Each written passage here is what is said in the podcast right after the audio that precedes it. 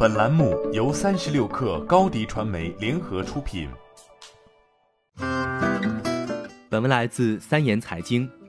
暴风集团公告称，截至目前，公司现有员工无法承担二零一九年业绩预告和业绩快报的编制工作，公司无法按相关规则的要求披露二零一九年业绩预告和业绩快报。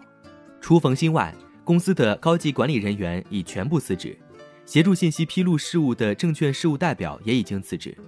公司目前仅剩十余人，同时存在拖欠部分员工工资的情形。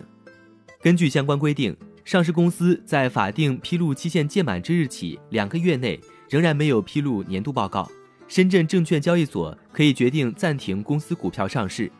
此外，如果公司经审计的二零一九年度财务会计报告显示二零一九年年末的净资产为负，深圳证券交易所可以决定暂停公司股票上市。目前，北京法院审判信息网公布了四份劳动争议二审民事判决书，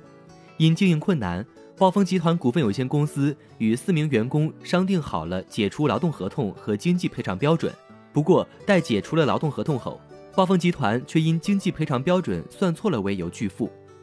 一审时，法院认为双方经协商一致解除劳动关系，并签订了解除劳动合同协议书，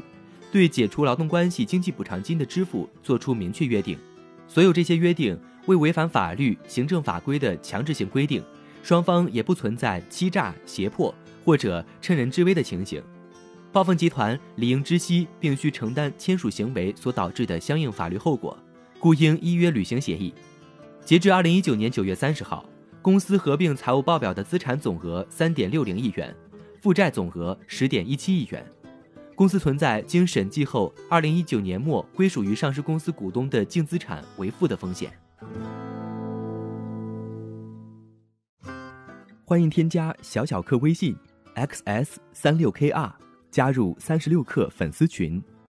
高迪传媒为广大企业提供新媒体短视频代运营服务，商务合作请关注微信公众号高迪传媒。